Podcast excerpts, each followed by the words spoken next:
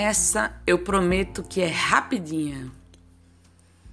O ser humano, e eu conheço um bem de perto, ele peca pelo hábito de se empenhar e valorizar mais o desafio, a persistência, do que a própria conquista.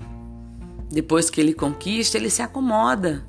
Ele deixa de zelar, de cuidar daquilo que tem. Fica desestimulado, desestimula os outros, perde o interesse, desinteressa os outros como se não precisasse investir em manutenção daquilo que ele conquistou. E quando menos imagina, perde. Perde por falta de atenção e cuidado. Daí se desespera e se arrepende, chorando sobre o leite derramado. 呜呼！